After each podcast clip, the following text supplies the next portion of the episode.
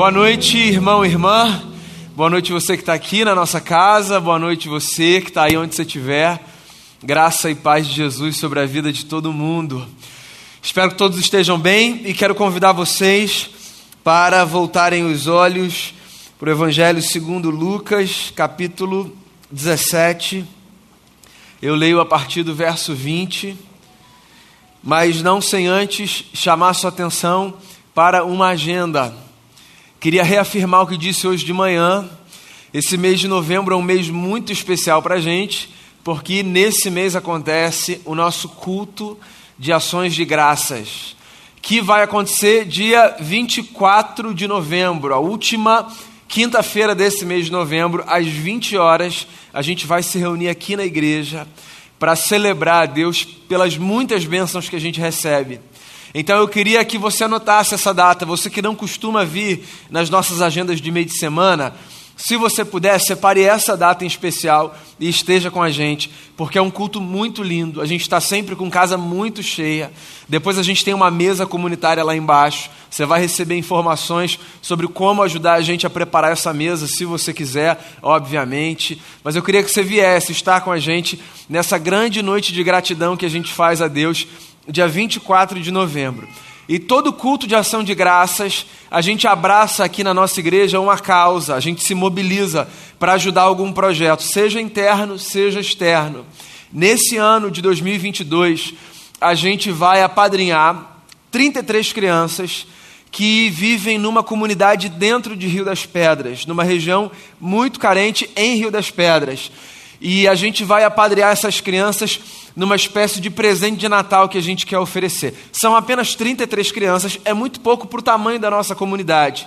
Mas a gente quer proporcionar a essas crianças material escolar, roupa, brinquedo, tem alguns itens que vão compor esse é, presente que a gente quer oferecer para cada uma dessas 33 crianças. Então, o que vai acontecer vai ser o seguinte: se você quer participar dessa nossa campanha, você que está aqui, você que está aí, você pode se informar na secretaria ou você que está aqui no prédio, ali na entrada, quando a nossa celebração acabar, sobre como você pode participar. Porque você não precisa necessariamente apadrinhar tudo que a gente vai dar para uma criança. Você pode se comprometer com algum item, roupa, um item de higiene, é, um material escolar. Ali na frente você hoje já tem a informação, numa mesa que vai estar ali na frente com QR Code.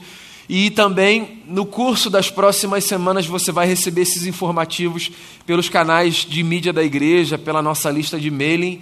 Mas eu queria que você se engajasse com a gente nessa causa e, sobretudo, que você estivesse aqui no dia 24, que vai ser uma noite linda, linda, linda de gratidão a Deus. Tá bom? Esse era o meu aviso, o meu convite a você. Agora sim eu quero ler o texto que diz assim, Lucas 17, a partir do verso 20.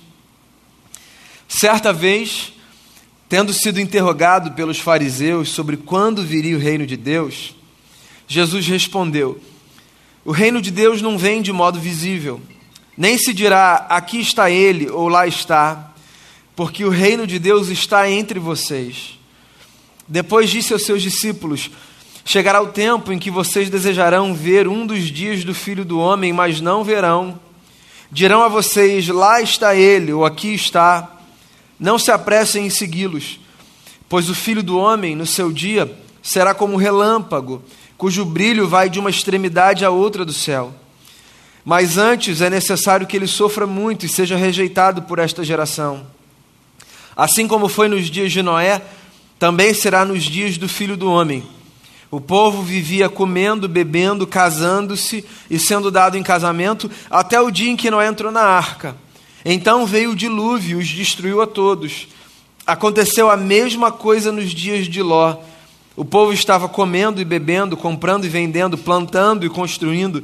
Mas no dia em que Ló saiu de Sodoma, choveu fogo e enxofre do céu e os destruiu a todos.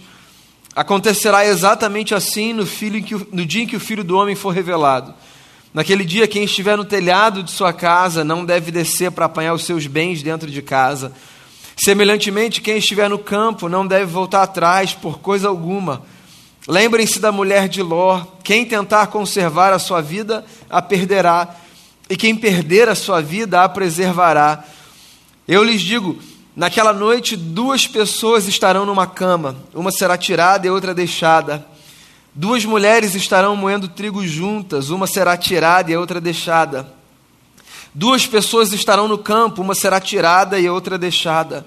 Onde, Senhor? perguntaram eles. E ele respondeu: Onde houver um cadáver, ali se ajuntarão os abutres. Registro de Lucas, palavras de Jesus, o nosso Senhor. Se por acaso, enquanto você me ouvia ler esse texto, você se lembrou de Deixados para Trás, o livro, é porque você está na igreja desde a década de 90. Deixados para Trás, uma série que depois virou filme uma série de livros que vendeu mais de 70 milhões de cópias, foi traduzida para 34 idiomas. A gente gosta dessas cenas apocalípticas, né? A gente entende pouco, mas a gente gosta muito, é engraçado, né? A quantidade de perguntas que eu recebo das pessoas do livro de Apocalipse e de como vai ser quando Jesus voltar, e o que vai acontecer, e quem vai, e quem fica. Parece que esse prazer pelo incerto e pelo desconhecido às vezes assalta a nossa mente, a nossa consciência. E não é de hoje que a gente se interessa por essas coisas que não estão postas, que estão por vir. Certa vez, dois mil anos atrás, Jesus resolveu conversar exatamente sobre esse tema com alguns homens experimentados da religião, gente que conhecia da lei. Na verdade, foram eles que interrogaram Jesus querendo saber sobre a vinda do reino de Deus. E aí, essa pergunta sobre a vinda do reino de Deus, Jesus resolveu responder, invertendo um pouco, eu fico imaginando a expectativa daquela gente. Porque quando na nossa cabeça a gente ouve alguma coisa do tipo, quando será a vinda do reino de Deus, quase que imediatamente a gente é levado a projetar a nossa consciência lá para frente. Porque para a gente, o reino de Deus é um negócio que virá. Mas Jesus resolve responder essa pergunta legítima, conduzindo aqueles camaradas a perceberem que, diferente do que eles imaginam, o reino de Deus é uma realidade que está. Então a conversa é muito interessante que está aqui nesse texto. O texto não é dos mais simples, e talvez você tenha ouvido aqui a leitura e tenha se perguntado o que está acontecendo aqui, sobretudo se você não é muito versado, sabe, nesse idioma da religião. Eu queria explicar a você o seguinte sobre esse texto. Esse texto, na verdade, é uma resposta a alguns homens que perguntavam a Jesus sobre quando aconteceria, sem se darem conta de que aquilo que eles queriam encontrar no futuro já estava posto no presente. Eu acho que essa é uma cena que a gente conhece na vida. Muitas vezes na vida a gente se pergunta sobre algumas coisas que a gente acha que ainda vão acontecer, porque a gente não consegue perceber que na verdade elas já estão acontecendo. Quando vai chegar, quando vai ser, quando vai ficar pronto. E elas estão ali, bem debaixo dos nossos olhos. Esse texto aqui é uma espécie de condução para a gente avaliar onde está o nosso coração quando a gente fala do reino de Deus. Para onde a gente olha quando a gente fala sobre essa realidade, que é uma realidade intangível, mas que desperta muito interesse dentro da gente. Então Jesus começa conduzindo os camaradas exatamente dessa forma. É como se ele estivesse dizendo o seguinte para eles: Ei, vocês que estão olhando para lá, jogando as expectativas lá na frente, Será que vocês já perceberam que aquilo que vocês acham que ainda vai acontecer já está acontecendo bem debaixo dos olhos de vocês?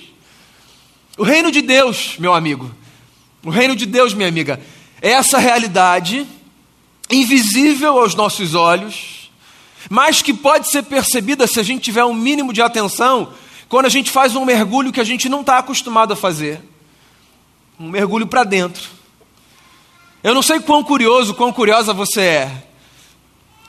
O tamanho da sua atenção, do seu interesse, da sua curiosidade pelas coisas que nos cercam. Tem gente que é assim, né? Vive tentando aprender, tentando discernir, observar, apontando para aqui, apontando para lá, tentando identificar a realidade. Gente muito curiosa quanto ao mundo que nos cerca, e de fato existem muitas coisas no mundo que despertam o nosso interesse, a nossa curiosidade. Quanto mais a gente caminha por aí, para o bem e para o mal, mais a gente tem diante de nós a possibilidade de conhecer coisas novas, de descobrir, de se informar, de futucar. É engraçado, a facilidade com a qual a gente caminha para fora não é a mesma com a qual a gente caminha para dentro. Tem gente que gasta todos os seus recursos para viajar pelo mundo todo, o que é maravilhoso. Conhecer cultura, gente diferente, experimentar outro tipo de comida, descobrir outros hábitos, passear por outras geografias, desfrutar de um outro clima. Está sempre olhando para fora e tentando identificar do lado de fora as coisas que existem, mas que tem uma dificuldade imensa de fazer um mergulho para dentro. É. Às vezes a gente acha que é custoso demais, né, conhecer o mundo, e claro que é, do ponto de vista financeiro, ou do ponto de vista da agenda. Quem dera a gente pudesse ter tempo para fazer todas as explorações que a gente gostaria desse mundo lindo que Deus criou, certo? E quem dera também a gente tivesse dinheiro no bolso para poder visitar todos os lugares que a gente gosta. É custoso demais fazer essa peregrinação pelo lado de fora. Mas acredite em mim, muito mais custoso do que dar uma volta por aí é fazer um mergulho para dentro de si. Acontece, amigo e amiga, que as coisas mais importantes que podem ser descobertas por mim e por você não estão do lado de fora, estão do lado de dentro. E é exatamente com isso que Jesus começa essa interlocução com aqueles religiosos que tinham interesse legítimo de saber quando virá o reino de Deus e de onde ele virá. Jesus diz assim: não apontem para lá nem para acolá. Parem de ficar olhando para fora para tentar identificar o reino de Deus, porque o reino de Deus, de Jesus, está dentro de vocês, entre vocês. É engraçado, existem alguns símbolos que para a gente representam o reino de Deus. A gente está num deles. As nossas igrejas representam no nosso imaginário o reino de Deus.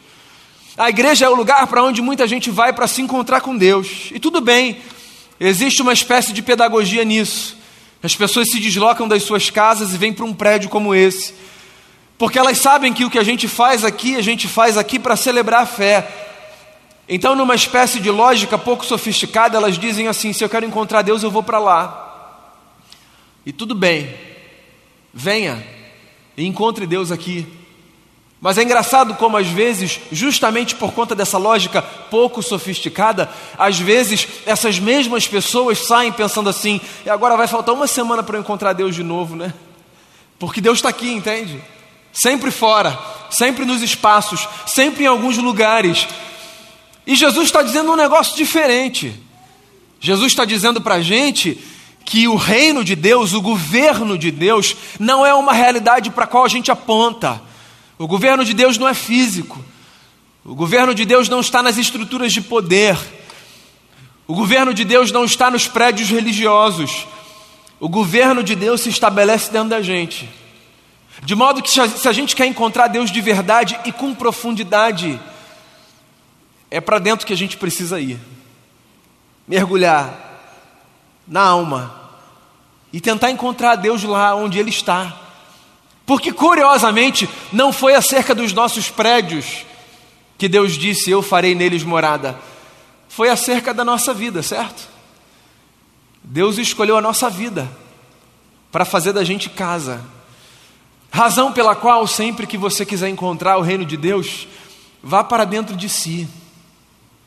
Você sabe que a história do nosso povo começa com um capítulo muito bonito, que está lá no livro de Gênesis no capítulo 12 desse livro.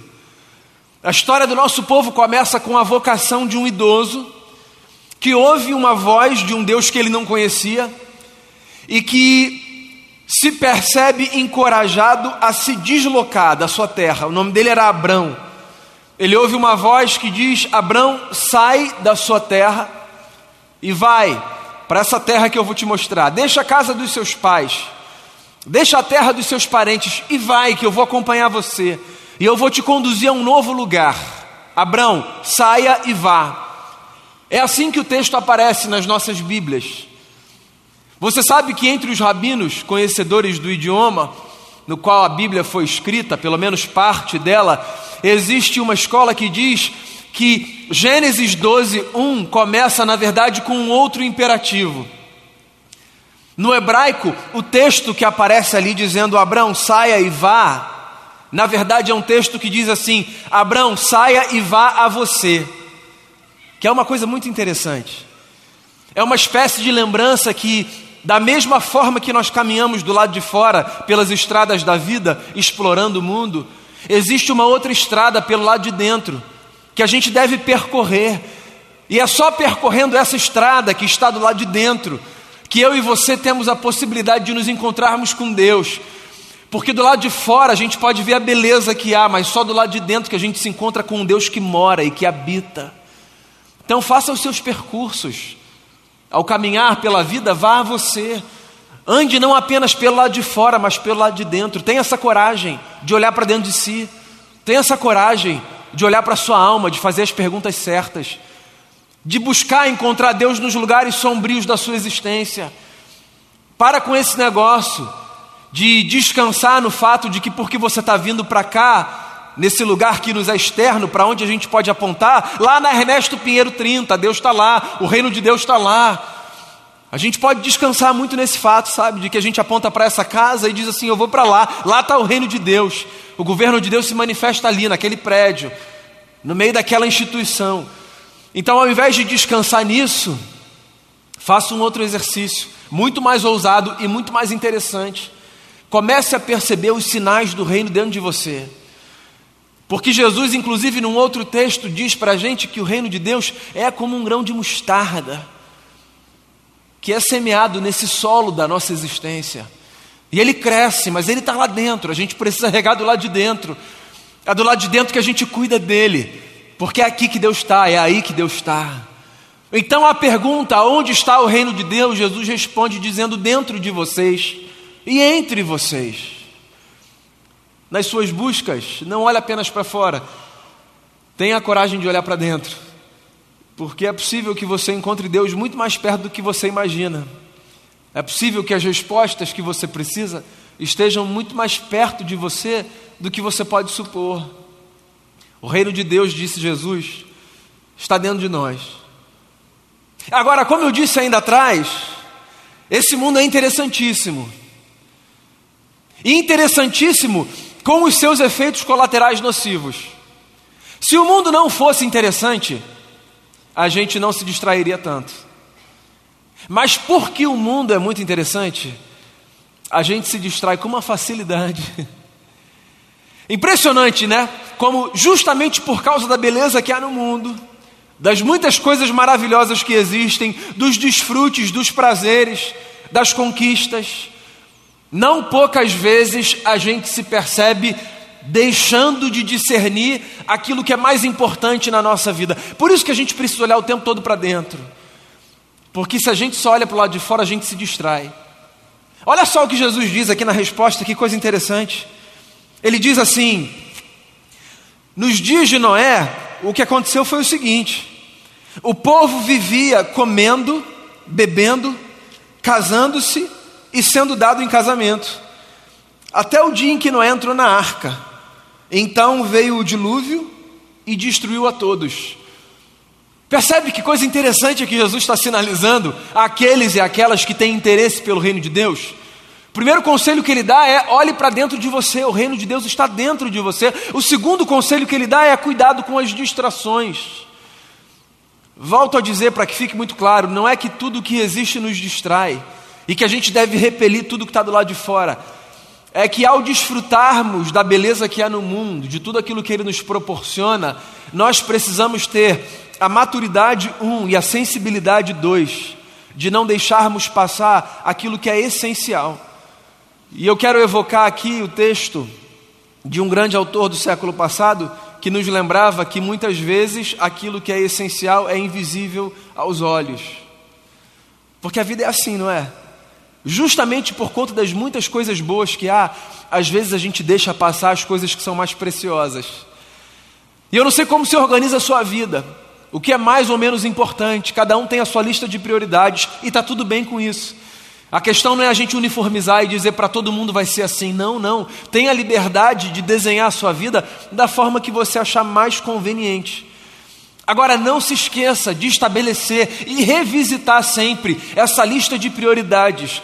que vai fazer com que você, numa autoanálise, avalie se você está dando mais tempo, mais energia, mais recurso, mais atenção para aquilo que é mais importante. Porque, olha, essa é uma das loucuras da vida. Às vezes a gente se consome demais com aquilo que importa de menos.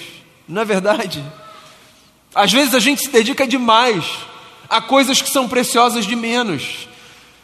E eu vou aqui chovendo molhado e pedir licença a você para esse lugar comum, porque você já deve ter ouvido isso diversas vezes.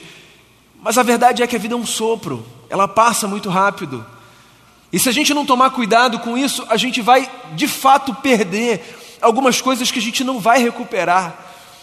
Então, quando eu falo a você, dê prioridade ao reino de Deus, eu não estou dizendo a você, encharque a sua vida da agenda religiosa, venha para cá o tempo todo, more aqui o tempo todo, não. Não, às vezes a agenda religiosa, dependendo do peso que ela coloca sobre os nossos ombros, ela é uma distração do essencial.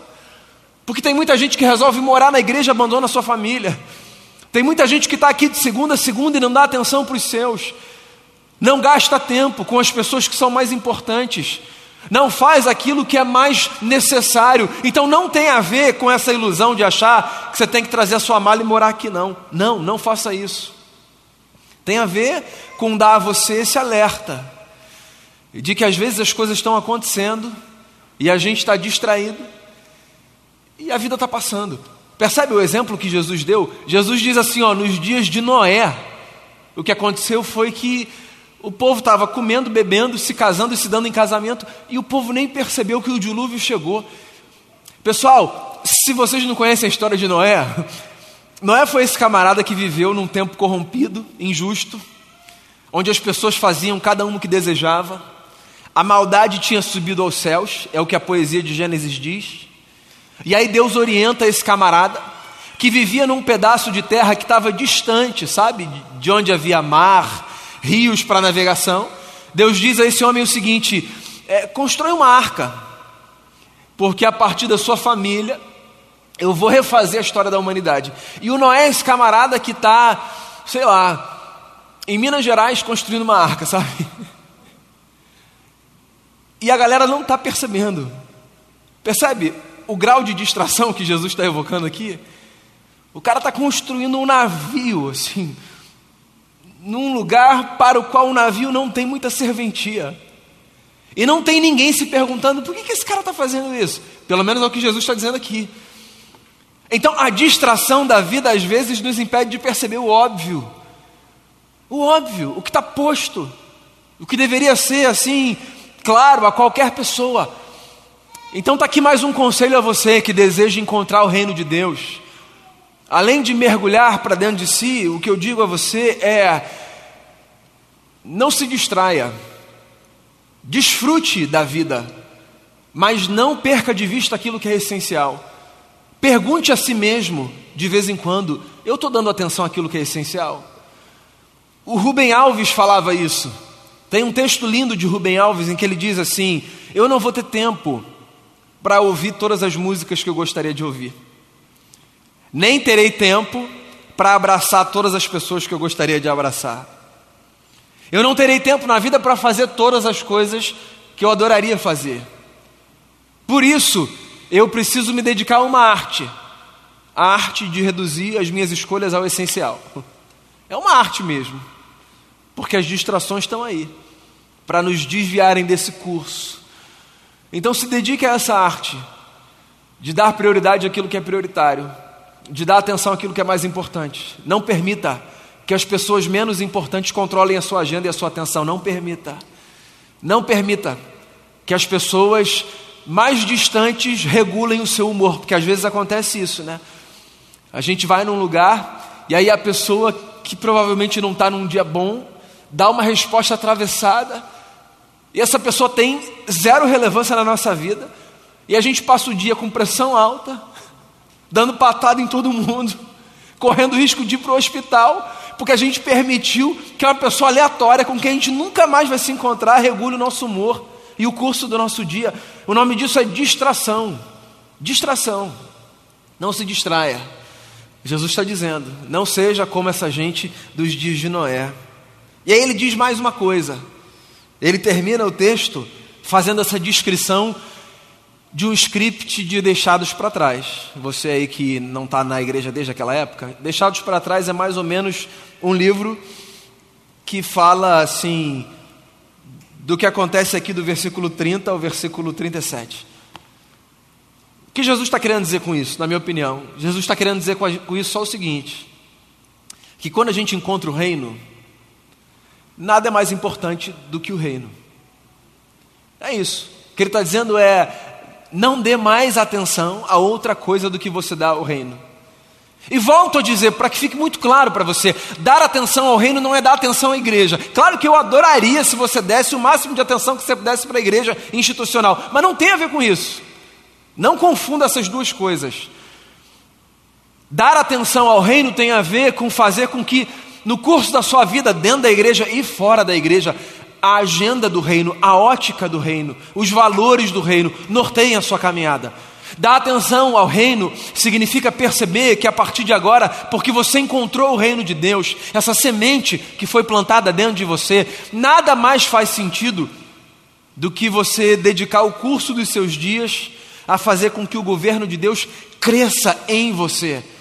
Então, quando você estiver trabalhando, você vai trabalhar com a consciência do reino. Porque você sabe que nesse mundo você é um sacerdote de Deus testemunhando o reino.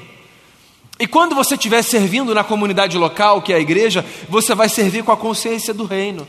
Porque você sabe que aqui o seu papel é contribuir para que os sinais do reino apareçam. E quando você estiver na sua casa, você vai pensar a sua família e viver as suas relações com a consciência de que a sua família precisa ser, num cenário de famílias desfeitas, sem esperança, muitas das quais, onde já não existe amor, uma lembrança da possibilidade de que, por causa do reino, as nossas famílias podem viver de outra forma.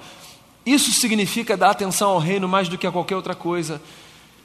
Não é outra coisa que não fazer das lentes do Evangelho de Jesus aquelas a partir das quais você vê o mundo, de tal forma que todas as outras coisas se transformam em coisas secundárias se comparadas com essa tarefa que a gente tem, de viver a totalidade da nossa vida, assumindo esse compromisso extremamente desafiador de fazer com que, através da gente, as pessoas percebam que o governo de Deus chegou e chegou para ficar. O governo de Deus, o reinado de Cristo, o governo do príncipe da paz chegou através da gente não através das bandeiras que a gente finca, não através dos prédios que a gente constrói, não através do barulho que a gente faz, mas através da vida que a gente vive. Então, qual é o meu conselho para você nessa noite, irmão, irmã, de perto e de longe? Primeiro, olhe para dentro e veja se você encontra Deus aí, nessa alma confusa, que é a sua como é a minha também. Olhe para dentro, quando você quiser encontrar o Senhor, busque-o nessa fonte que jorra dentro de você. Segundo conselho que eu dou a você é: desfrute desse mundo. Esse mundo, ele é a casa de Deus e é também a nossa casa. Desfrute dele da melhor forma que você puder, mas sem se distrair. Cuidado para você não deixar passar aquilo que é mais importante na vida. Cuidado. Cuidado para você não dedicar tempo demais àquilo que importa de menos. Cuidado para você não permitir que quem importa menos regule mais a sua agenda, o seu dia. Cuidado. Cuidado para que você não permita que as adversidades e as lutas levem você para despejar o seu cansaço, a sua raiva, o seu ódio, inclusive, nas pessoas que são as que mais importam para você e que deveriam por isso receber não a sua raiva, mas o seu amor, não o seu ódio indiferente, mas o seu afeto. Cuidado, não se distraia. Perceba o que há e se dedique àquilo que é essencial. E não se esqueça também, uma vez que você encontrou o reino de Deus, que está dentro de você, cujo reinado se estabelece na pessoa de Jesus, aquele que foi à cruz, dali desceu, ressuscitando ao terceiro dia, quando você descobrir isso, quando essas passarem a ser as lentes a partir das quais você vê o mundo, faça um voto. Não tire mais esses óculos. Não encare o reino de Deus como essas lentes que eu uso para perceber as coisas do domingo e que eu tiro para viver a minha vida a minha própria maneira de segunda a sábado. O reino de Deus de segunda a segunda, de janeiro a dezembro, todo dia, todo ano, precisa ser a maneira a partir da qual a gente percebe tudo o que há e se propõe na vida para tudo que a gente fizer. Não está lá nem acolá, está aí, dentro de você. Foi o que nos ensinou Jesus Cristo, o nosso Senhor. Que por sinal, com isso eu fecho a minha fala dessa noite. Quando conversando com os seus discípulos sobre a oração que eles deveriam fazer, os ensinou a dizer exatamente isso, certo? Pai nosso que estás nos céus, santificado seja o teu nome, venha o teu reino, venha o teu reino, venha o teu governo. Como? De tal forma que a tua vontade seja feita, aqui na terra como ela é no céu. Nos dando hoje o pão de cada dia e perdoando as nossas dívidas, da mesma forma que nós devemos perdoar os nossos devedores, nos ajudando para nós não cairmos em tentação e nos livrando do mal. Por quê? Porque é isso, dele é o reino, dele é o poder e dele é a glória para todos sempre. E que a nossa oração hoje e por toda a nossa vida seja, Senhor, que o teu reino venha sobre nós. E que a gente olhe para dentro, que a gente não se distraia e que a gente não dê atenção a nada mais do que a gente dá. É essa realidade maravilhosa que mudou a nossa vida. O governo de Jesus se estabeleceu em mim e em você para fazer da gente nova criatura. Queria fazer uma oração com e por você. Queria convidar você a fechar os seus olhos, abrir o seu coração. Colocar a sua vida diante dele.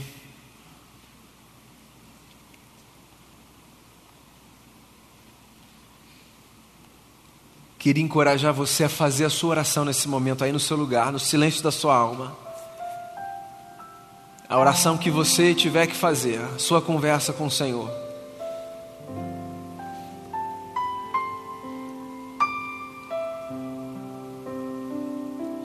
Diante daquilo que você ouviu, o que quer que o seu coração seja levado a dizer, diga ao seu Pai.